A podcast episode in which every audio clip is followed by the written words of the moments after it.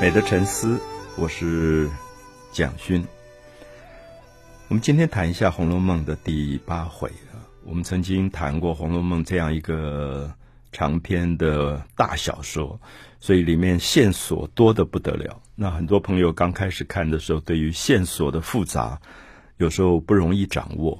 那大部分我们现在在改编成连续剧、电影的《红楼梦》，最后它的人物都缩减成只有集中在。这几个人的焦点，像贾宝玉、林黛玉、薛宝钗，那所以像第八回，他也有这个主线，就是贾宝玉有一天，呃，忽然想到应该去看看薛宝钗，因为薛宝钗跟她的妈妈薛姨妈啊，我们再提一下，薛姨妈她姓王，她就是跟贾宝玉的妈妈王夫人是姐妹，所以他们到京城来了，那本来说要去找一个什么旅馆呐这种地方住，那当然。贾宝玉的妈妈会觉得说，亲姐妹来了很难得，啊，各自出嫁以后相聚的机会也少，就说你干嘛在外面住？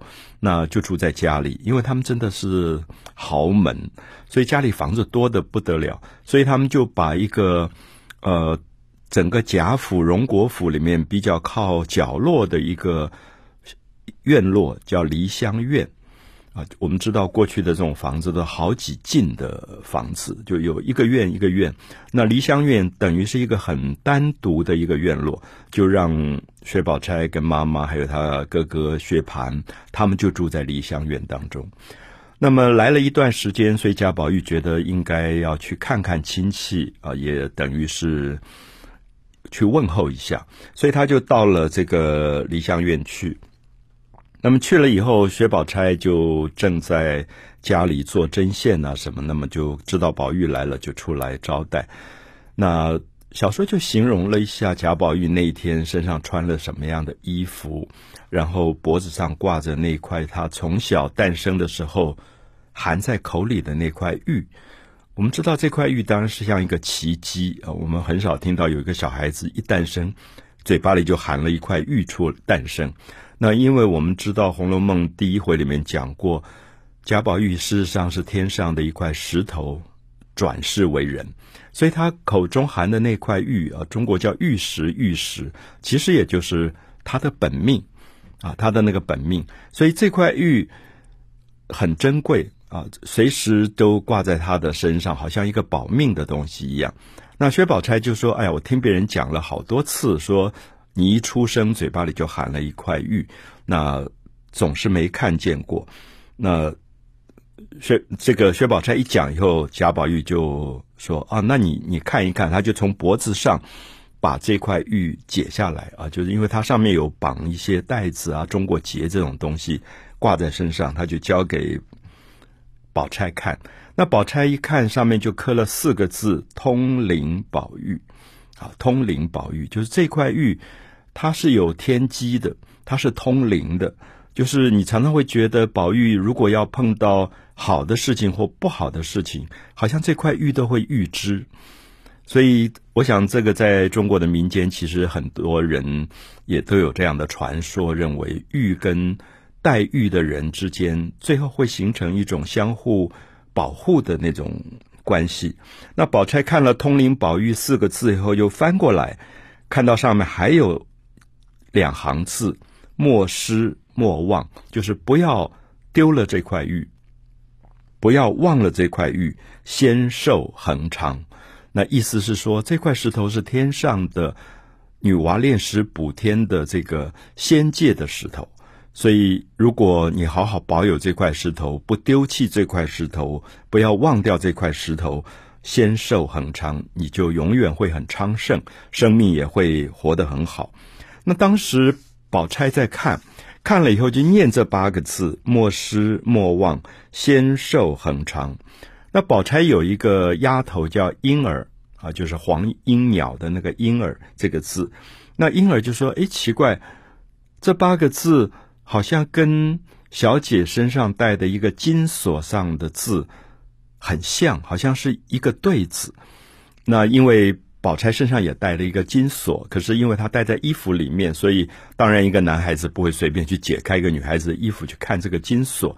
那宝玉就很好奇说：“哎，你也有什么金锁？上面有字，那你也给我看看。”那宝钗就把外面的外衣解开，就把里面的金锁拿出来给这个宝玉看。结果上面真的有字，上面的字是“不离不弃”啊，不要离开。不要放弃，芳龄永继啊！芳龄当然是讲女孩子，就女孩子她的生命、她的岁月就会永远继续下去，不离不弃，芳龄永继。所以，我想大家就会感觉到，作者好像在这里预告、暗示这两个人之间有一个前世的什么因果，就是他们身上的句子是这么像的：一个是莫失莫忘，仙寿恒昌。另外一个是不离不弃，芳龄永继。当然，我们知道《红楼梦》这个小说其实没有写完，可是后来续写的人就让薛宝钗嫁给了贾宝玉。那是不是作者原来的安排？其实争议很多啊。可是我们大概可以了解到，在第八回当中的这一段，其实是的确暗示《红楼梦》里面的人其实都有前世的因果。那宝钗跟宝玉有前世因果，林黛玉跟宝玉也有前世的因果。《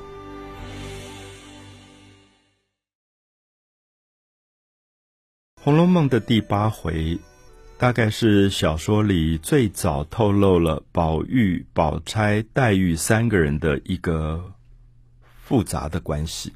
我说复杂的关系是说，宝玉如果是天上一块石头。他后来转世到人间做了一个男孩，那我们知道黛玉跟他有前世的姻缘，因为前世这块石头不断的用灵河的水为黛玉浇灌，所以那株草，黛玉是一株草，所以得到延续生命，所以黛玉后来就转生成一个女孩子的身体到了人间。就跟宝玉之间有很多复杂的关系，可是我们也曾经谈过，黛玉转世为人，是因为她觉得那块石头不断用水浇灌她，所以她觉得应该要还报什么东西。她说：“我没有什么水可以还他，最后我只好用我的一生的眼泪来还他。”所以黛玉总是在哭，所以我们也感觉到作者好像在说，有一种因果，不见得是要做夫妻的。他只是来人间还一种情感，或者还一种恩惠，就是你前世对我好过，我这一世来把该还你的还掉。所以小说里黛玉最后并没有跟宝玉在一起成为夫妻啊。很多人最早看《红楼梦》的小说、漫画，看《红楼梦》的电影，好像都觉得非常遗憾，说这两个人如果在一起多棒。所以我们知道。很多人续写《红楼梦》非常有趣，就是把林黛玉甚至死掉以后还让她活过来，再跟宝玉结婚。因为我相信一般的观众常常会有一种偏执，就是觉得罗密欧朱丽叶非在一起不可，那不然就是悲剧。那你看一个连续剧看到悲剧，所有人都要写信去骂那个编剧的，认为说你为什么不让他们在一起？所以《红楼梦》当然有这样的一个世俗的倾向，可是我们还是要讲。作者其实有一种对人生很透彻的观察，他觉得生命里面很多的因果，不见得只是我们看到的夫妻是因果。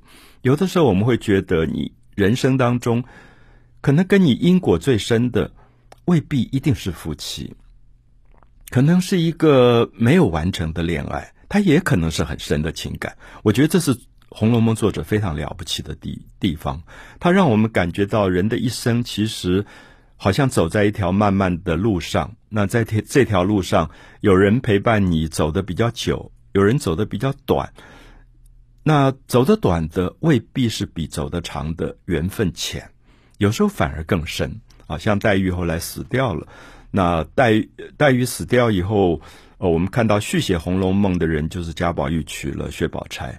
可是薛宝钗好像心里面总觉得她没有真正被爱，因为贾宝玉念念不忘林黛玉，念念不忘死去的林黛玉，所以宝钗是人世间贾宝玉的妻子，为他生了孩子，可是这个丈夫后来就走了，就出家了，好像他有缘无分，他也只是一个空的名分，妻子的名分。可是真正的心灵的情感上，他知道他永远比不上林黛玉，因为常常我们会看到宝玉跟黛玉之间，有时候只是一点点眼神，他们彼此就了解了。可是宝钗。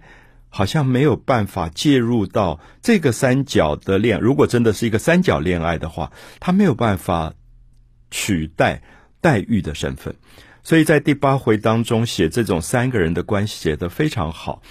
那我们也知道，黛玉跟宝玉从小是睡在一个床上一起长大，因为那个时候他们大概就是八九岁，所以也还都没有什么性别的感觉，就是从小玩大的。那现在到了十一二岁了。我们就看到宝玉在宝钗的房间里，黛玉也来了。黛玉来了，一一看说啊，原来宝玉也在这里。宝玉跟宝钗在一起讲话，说：“哎呀，我来的不巧了。”我们就感觉到这里面有一点点的酸啊，就说：“哦，原来你们两个在一起那种感觉。”那宝钗就说：“为什么呢？你来也很好，他来也很好。”那宝钗是常常表现出一种。很大方的感觉。那黛玉说：“哦，你误会了，我的意思是说，我们两个一起来就有点太过热闹了。那平常有时候生活很单调、很无聊，那有一个人来看你，那我们就隔天来，就是说今天他来，明天我来，这样分散开比较好。那当然，黛玉是有一点在隐藏自己刚刚开始反映出来的某一种讲话的尖酸啊，因为黛玉很没有安全感。”其实他知道宝玉爱她，可是他每次看到宝玉跟别人在一起好一点，他又会觉得他会失去这个最好的玩伴。好，所以三个人之间就有一些很复杂的这种关系。可是我想，《红楼梦》里面在第八回最精彩的，还不只是在写宝钗、宝玉、黛玉这三个青少年之间复杂的情感关系，它里面带出了一个更有趣的人，就是。宝玉小时候喂他吃奶的一个奶妈叫做李奶奶。那我们特别要讲到《红楼梦》，其实不止在写一些富有的贵族，他也在写一些地位很卑微的人。而这个李奶奶，我们等一下就会分析，她是一个多么有趣啊！虽然卑微，可是非常有趣的一个人物。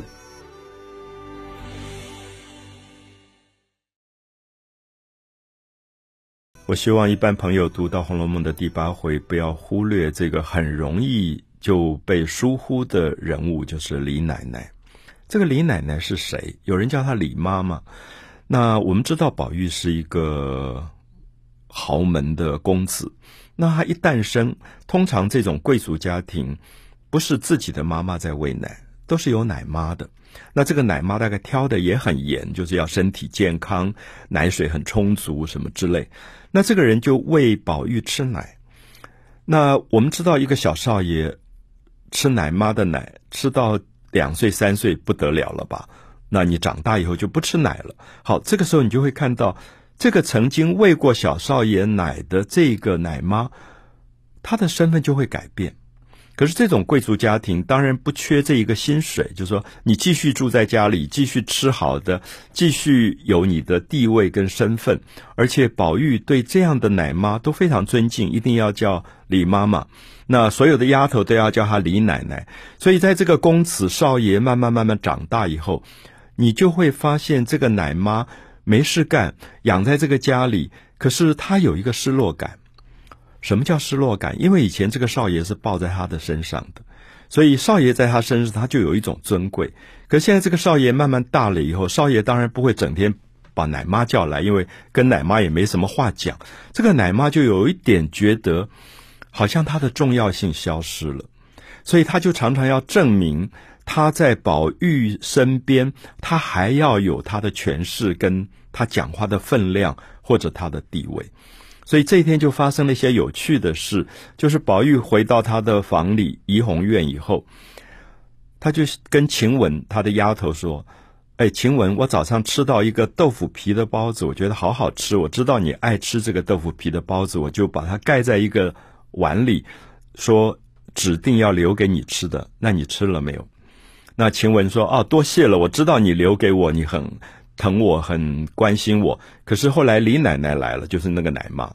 那她说：‘啊，这个东西我孙子很爱吃，就嘣一下就把它包走了。’好，我们就看这里很有趣。第一个反映出来，宝玉他这个少爷很疼他的丫头们，他不会把丫头就像我们当一个什么呃菲佣啊、应佣这样来支持。他觉得晴雯爱吃豆腐皮包子，他会留给他吃。可这个李奶奶就会争宠，她就会觉得你干嘛对丫头这么好？我是喂过你吃奶的，他们怎么跟我比？所以他就要证明他的。权势，他就把豆腐皮包子包就包走了。那宝玉宝玉就一肚子气。可是宝玉其实是一个好脾气的人，他也不随便发脾气，就觉得我留给晴雯吃的东西，怎么也不讲一声就把它包走了。他就有一点有一点低估这个李奶奶，觉得做人太过分。好，过一会儿，那他要请黛玉喝茶，然后他们就沏了一碗茶来。宝玉就说：“奇怪，我早上。”起床的时候沏了一个风露茶，就枫叶的枫，啊，风露茶。他说这种风露茶我特别交代，要沏好几次以后它才出味。就有些茶叶，它要泡第二道、第三道，那个茶叶的香味才会出来。所以叫他大家说不要一下就喝完，留着晚上我回来还要喝。结果大家就不敢讲话了。那宝玉就说：“奇怪，到底怎么回事？我不是交代过吗？怎么现在这个茶没有了？”就他们说：“哦，因为那个李奶奶来了。”那李奶奶说：“这个茶一定是宝玉留给我喝的。”嘣一下就把它喝光了。好，宝玉这下就火了，就说：“他是谁家的奶奶啊？怎么会越来越大？”啊，越来越大，意思就是说，我们就我我看到这一段我就笑起来。我觉得我们现在如果有一个企业有一个老员工，然后他对这个企业创业的时候有过帮助，可是最后因为企业转型要有新的发展，这个老员工很可能就没有办法适应。可是企业的老板也对他很好，就养在那边。那这种人其实很难弄，很难弄，就说因为他常常要证明他有用，可是事实上他已经不是。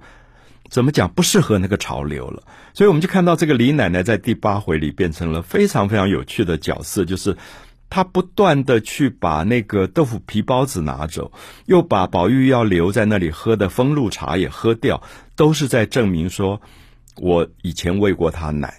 所以他虽然是小少爷，他都得把我当成一个尊贵的人看看待。因为宝玉如果把我当成一个尊贵的人看待，那底下这些人都要尊敬我。